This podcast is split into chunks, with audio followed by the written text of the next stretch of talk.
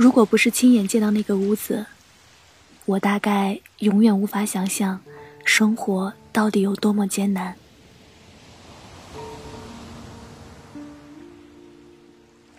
那还是好多年前，在我第一次来北京的时候。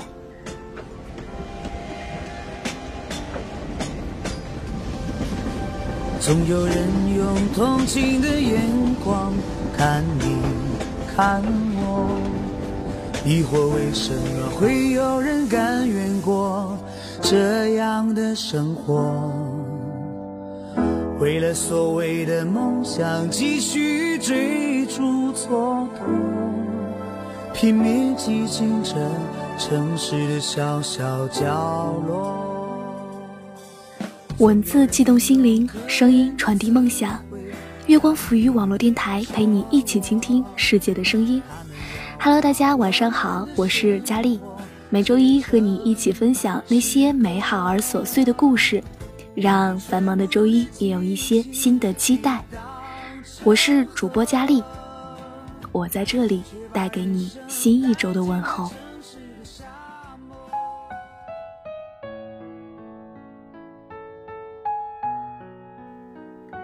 今天给大家分享一篇文章：生活可以廉价，但梦想不可以。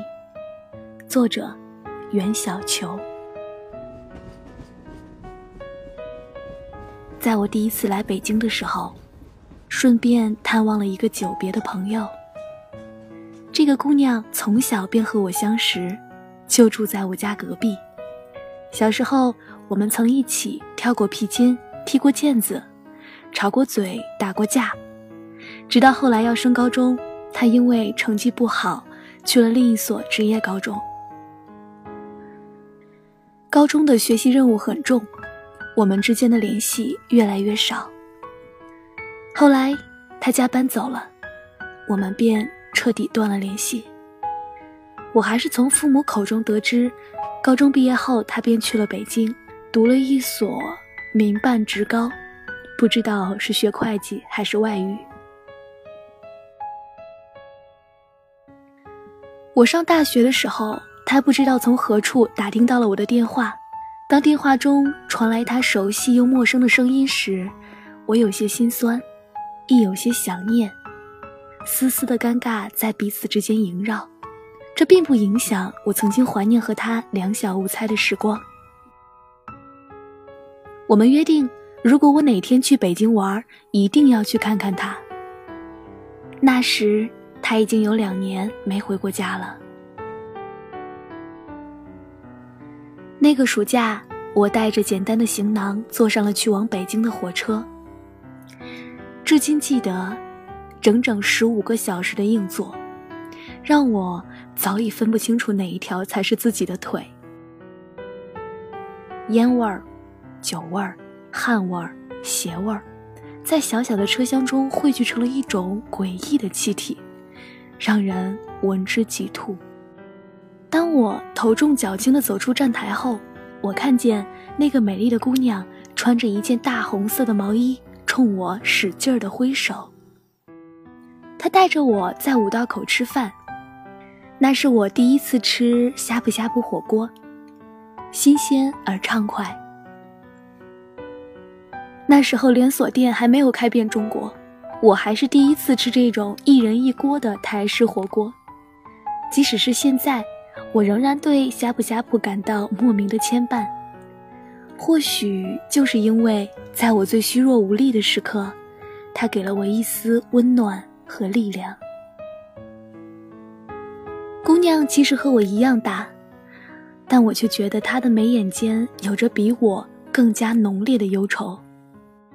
我看得出他为了见我化了妆，可是厚厚的粉底仍然遮挡不住他眼底的青黑。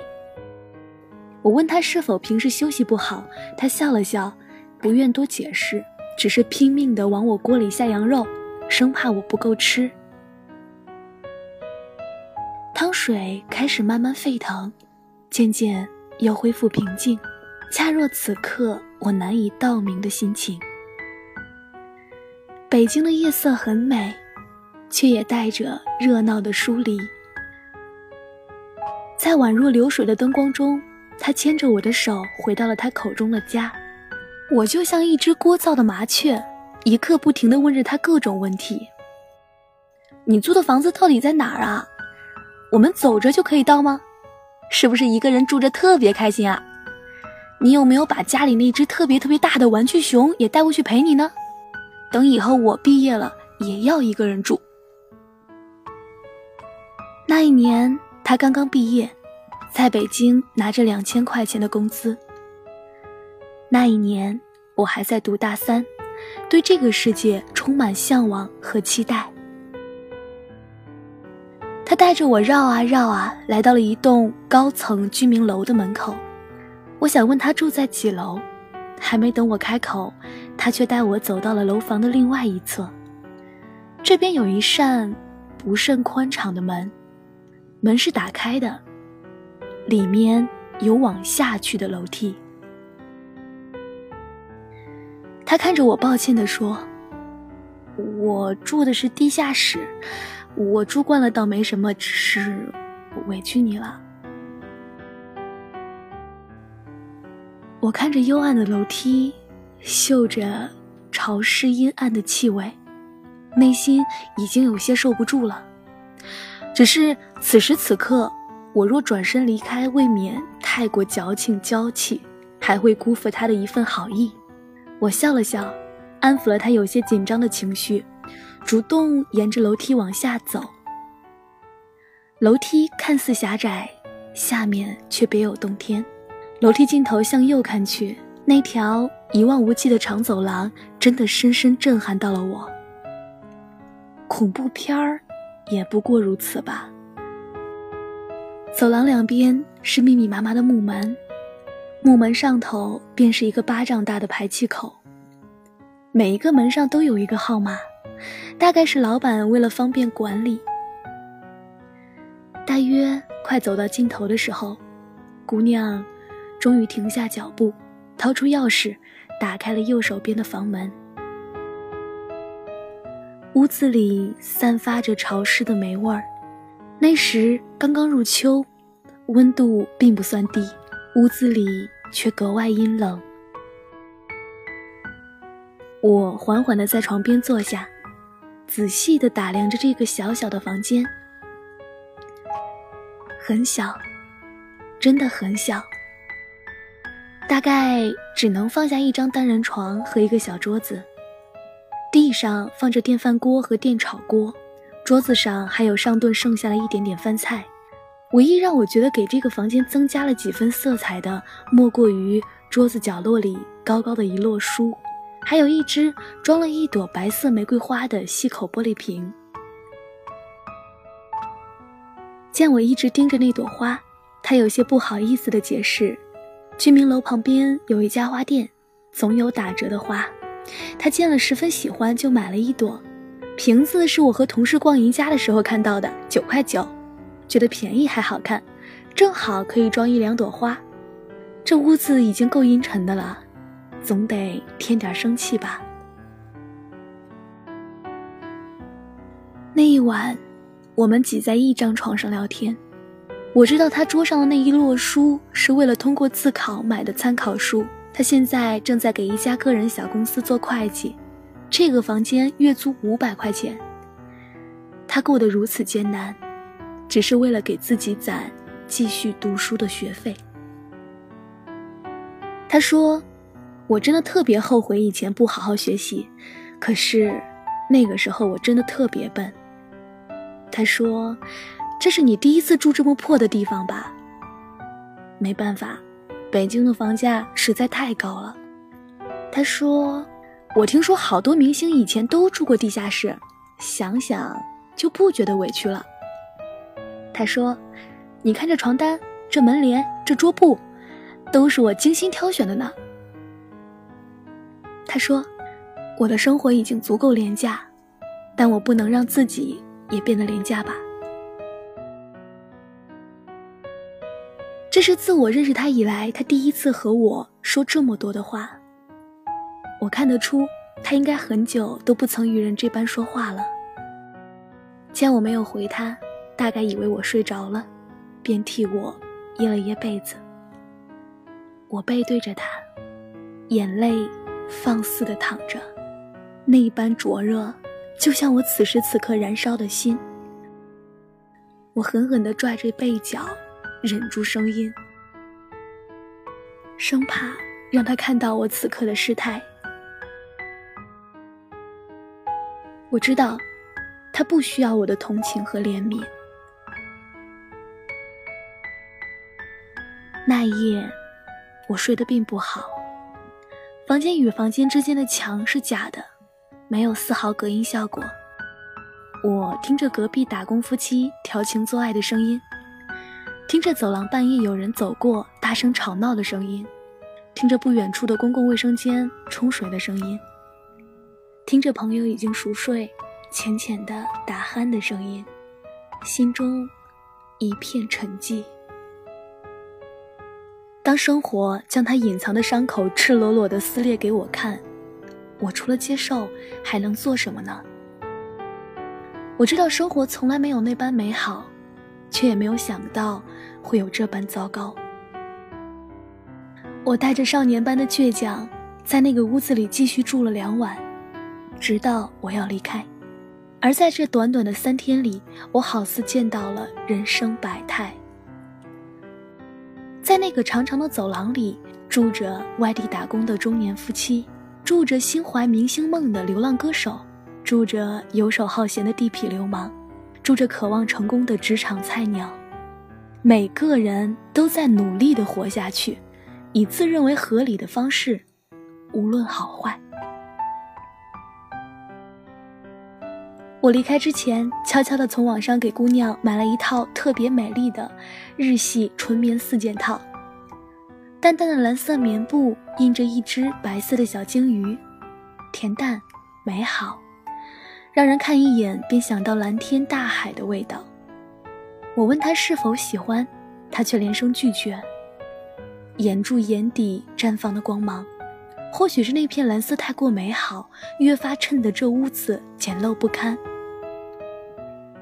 但谁在乎呢？难道就因为屋子简陋不堪就不配精心装扮吗？我告诉他，我喜欢他说的那句：“生活可以廉价，但梦想不可以。”我告诉他，谢谢他收留了我，让我真正触碰到了他的生活。回去的火车依旧是十五个小时的硬座，但这一次。我丝毫不觉得苦，或许是想到了等待我的温暖床铺，想到了学校食堂便宜又好吃的饭菜，想到了刚刚到北京吃的那顿火锅，又或许想到了那个无眠的夜晚，我听到的关于人世间的种种烟火声音。活着，或许不易，但我们总是可以找到自己的归属。时间如流水，后来的后来，我也辗转来到了这座城市。依然是他来车站接我，依然是吃呷哺呷哺火锅。这一次，他离开了那个阴冷的地下室，换到了阳光明媚的十三楼。我去做客的时候带了鲜花，正好可以插在他床头的玻璃花瓶里。小鲸鱼的床单依然在。大大的玩具熊也被从家邮寄到了这里，他给我做他拿手的饭菜，再也不需要蹲在地上了。依旧是夏末初秋的季节，我丝毫不觉得寒冷。我想，生活就像天气，有晴天，有阴天，在晴朗的日子里开怀大笑似乎很容易，但在阴雨天里放歌起舞或许需要更多的勇气。生活的质量和生活的形式也许并没有太大的关系，内心的满足感才是获得幸福的重要途径。我们现在拥有什么并不重要，重要的是我们未来希望拥有什么。我们可以穿廉价的衣服，住廉价的房子，吃廉价的食物，这些都不可怕，可怕的是我们的心也变得廉价，精神也变得廉价。从而梦想也变得廉价，而这世间最无价的宝贝叫做希望。只要我们还怀有希望，就再也没有什么可以让我们低头。希望为了梦想，我们都可以坚持下去。愿在外奋斗的所有人都好。我在这里欢笑，我在这里哭泣，我在这里活着，也在这死去。我在这里祈祷，我在这，我在这里寻找，在这里失去。北京。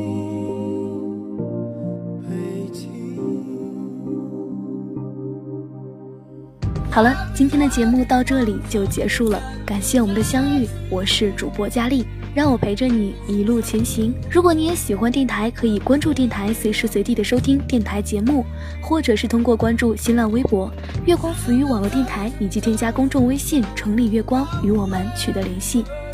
如果你想要收听更多佳丽的节目，可以关注佳丽的公众微信。